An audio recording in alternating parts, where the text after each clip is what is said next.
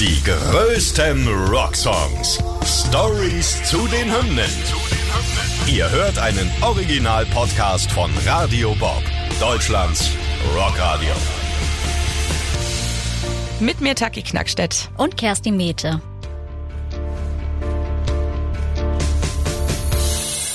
Heute God Save the Queen von den Sex Pistols.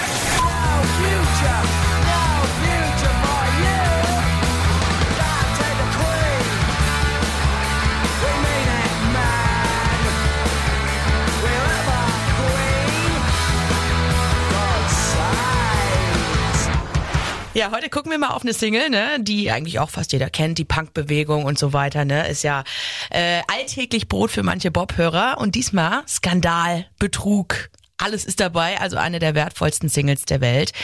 So ungefähr lautet die grobe Zusammenfassung, kann man sagen, von dem, was euch in den nächsten Minuten jetzt erwartet. Wir reden über die berühmteste Sex Pistols Single God Save The Queen. Du hast gerade schon so schön gesagt und ein Titel God Save the Queen lässt ja erst erstmal vermuten, dass es sich um eine Lobhymne handelt. Aber das könnte nicht ferner von der Realität sein.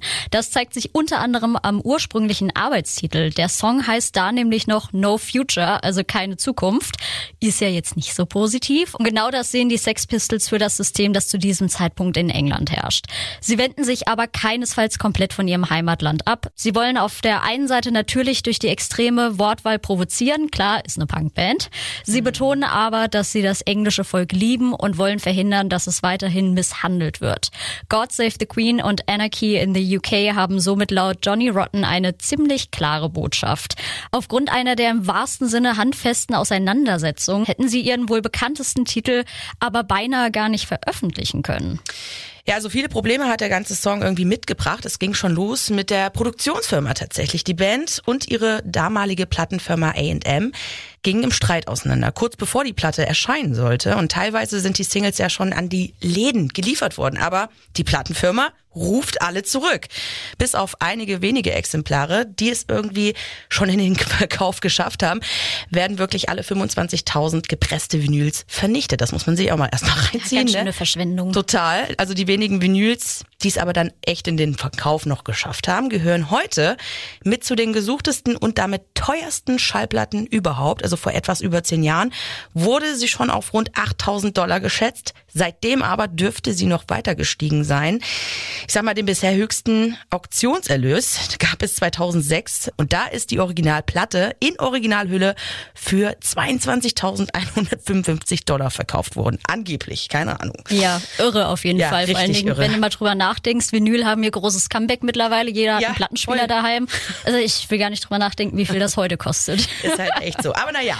sei mal dahingestellt, damals war das alles noch nicht so cool. Man kann echt sagen, dass die Sex Pistols gerade erstmal mit ziemlich leeren Händen dastehen. Aber die Band hat ja so ein bisschen Glück im Unglück. Sie fallen Richard Branson auf. Der ist heute bekannt als etwas exzentrischer Milliardär. Der nimmt sie trotz ihrer Vorgeschichte bei seinem Label Virgin Records auf und bringt sie dann tatsächlich heraus. Als die Single endlich veröffentlicht wird, gilt sie direkt als Anschlag auf den Ruf bzw. die Stellung von Queen Elizabeth II. Und auch das berühmte Albumcover provoziert, auf dem die Queen abgebildet ist.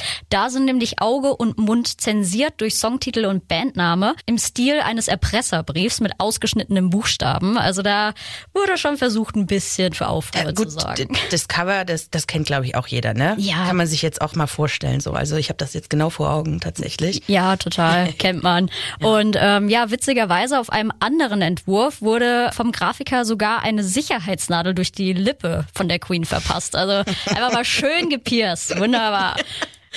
Ja, aber dazu muss man wissen, die Briten sind echte Monarchisten. Damals sogar noch mehr als heute. Wir hatten ja jetzt gerade erst die Krönung, also hat man wieder gesehen, ne? ja, Und damals war das natürlich noch ein größeres Ding. Und so werden Johnny Rotten und Co. richtig angefeindet. Viele Fernseh- und Radiosender weigern sich ewig, den Song überhaupt zu spielen oder das Musikvideo auszustrahlen. Er wird von den Verantwortlichen schlicht als ekelhaft und geschmacklos bezeichnet. Das ist auch schon irgendwie ein bisschen hart. Ja, und viele große britische Verkaufshäuser Künstler wollen ihn nicht mal in die Regale stellen. Einige Konzerte werden verboten und teilweise wird es sogar echt gefährlich für alle Beteiligten. Produzent Chris Thomas und Toningenieur Bill Price werden vor einem Pub mit einem Rasiermesser angegriffen und auch Drummer Paul Cook wird eines Tages vor einer U-Bahn-Station von sechs Männern mit Messern und einer Eisenstange angegriffen. Oh, moin.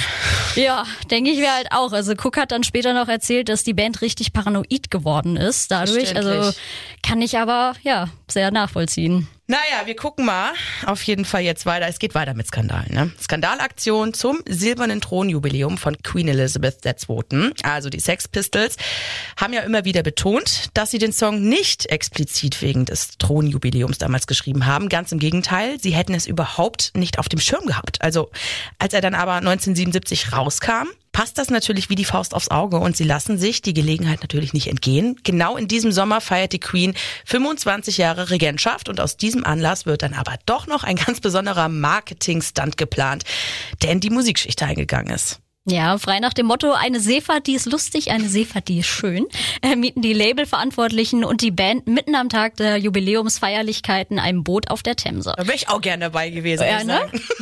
Geiler Ausblick auf jeden Fall, warum nicht? Ja. und ja, erst ist alles ganz harmlos, man quatscht, gibt mitgereisten Journalisten kleinere Interviews, was halt so dazugehört, ne, sind ein paar ja. Punk-Kollegen mit an Bord und Fans. Ja, und dann wird aber aufgedreht und über die Lautsprecher God Save the Queen in die Gassen Londons hinausgeblasen. Allzu weit kommen sie aber mit der Aktion dann doch nicht. Pflichtbewusst verfolgt die Polizei dann die schwimmende Anti-Establishment-Party und zwingt das Partyboot schließlich zum Anlegen. An den Docks angekommen werden schließlich Bandmanager und ein paar weitere Passagiere verhaftet. Die Band ist aber schlau genug gewesen, davon zu kommen, denn eigentlich hatten sie alle notwendigen Genehmigungen für die Aktion auch eingeholt. Ei, ei, ei. Ja, aber das bringt den Sex Pistols natürlich Riesenaufmerksamkeit und damit auch Erfolg. Ja, wie es immer ist, ne? Aufmerksamkeit gleich Erfolg. Naja, es gibt auf jeden Fall auch noch ein paar Gerüchte zu God Save the Queen. Und ja, gerade trotz oder gerade wegen des ganzen Trubels und des Boykotts vieler Läden kommt die Platte unter die Leute. Steigt sogar bis auf Platz zwei der UK Single Charts.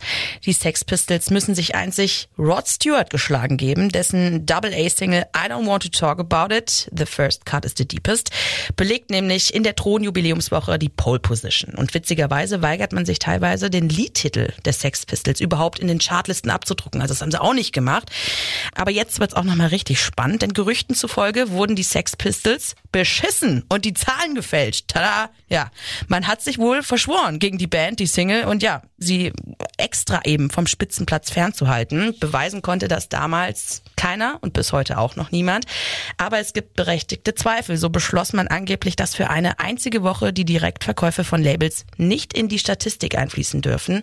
Und ein weiterer Hinweis, das Musikmagazin NME listet ihre eigenen nicht offiziellen Charts den Sex Pistols Titel auf Platz 1. Also eine Erklärung für einen Betrug, könnte bei der BBC liegen. Die britische Rundfunkanstalt hat nämlich einen Interessenkonflikt. Auf der einen Seite können sie den Song natürlich von ihrer eigenen Playlist nehmen, auf der anderen Seite gibt es da die berühmte Fernsehsendung Top of the Pops. Also ich kenn's auch noch. Kennst du den noch? Nee, tatsächlich gar nicht. Nee. okay, in dieser wird jedes Mal zum Ende der Woche die Nummer eins der Charts performt, ne? Aber wie würde das Unternehmen dann dastehen? Ne? Also das Lied im Radio bannen, dann eine der größten Bühnen des Landes, vielleicht sogar Europas geben. Da würden sie sich ja eher ins eigene Fleisch schneiden. Aber da hat mal ein ehemaliger BBC-Produzent sich wie folgt geäußert. I suspect that somewhere somebody just came down and said, you do realize, of course, that God Save the Queen must not be number one uh, during this next race or ever. Mittlerweile haben Rotten und Co. ihre Position gegenüber dem Königshaus ziemlich abgemildert. Teilweise tun ihnen die Royals sogar etwas leid. Sie hätten nie die Chance gehabt, aus ihrem goldenen Käfig auszubrechen. Sehr großzügig. Aber außerdem betonen sie in vielen Interviews, dass es auch nie gegen die Queen persönlich ging. Damals hatte Großbritannien und gerade junge Leute besonders wirtschaftlich einfach eine schwierige Zeit. Sie sehen unter anderem das ganze Steuergeld, was die Royals bekommen, ohne ein einziges bisschen mitbestimmen zu können. It's, it's very anti-royalist, but it's not anti-human. Right. right. I've got to tell the world this. You mustn't presume that I'm completely dead against the royal family as human beings. I'm not. I'm actually really, really proud of the Queen for surviving and doing so well. Mm. I, I, applaud her for that. That's a fantastic achievement. I'm not a curmudgeon about that. I just think that if I'm paying my tax money to support this system, I should have a say so on how it's spent. Ja, schon ein berühmtes Beispiel für den Streisand-Effekt, oder? Keiner weiß, ob dieses Lied ohne den Bann und die ganze Aufregung um die Bootsfahrt so populär geworden wäre.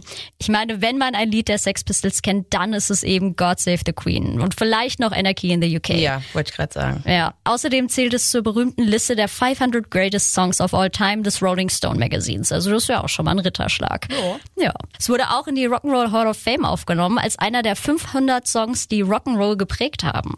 Es hat auch so einige prominente Nachahmer gefunden. Motorhead haben den Song zum Beispiel für ihr Album We Are Motorhead in 2000 gecovert und veröffentlichen ihn sogar als Single mit Sand Musikvideo. Uh, ja, auf jeden Fall äh, ein Brett, kann man schon so sagen. Schließlich ist es auch regelmäßig zu den weiteren Thronjubiläen von Queen Elizabeth nochmal neu released worden. Teilweise ist God Save the Queen mit den Wiederveröffentlichungen sogar in den Albumcharts. Also die neueste Version hat jetzt der Original Sex Pistols Gitarrist anlässlich der Krönung von Charles umgeschrieben. Ne? Er hätte ziemlich am Text basteln müssen, aber bei einem, ja ich sag mal, bisher einmaligen Auftritt am Tag der Krönung heißt es dann God Save the King, King Charles.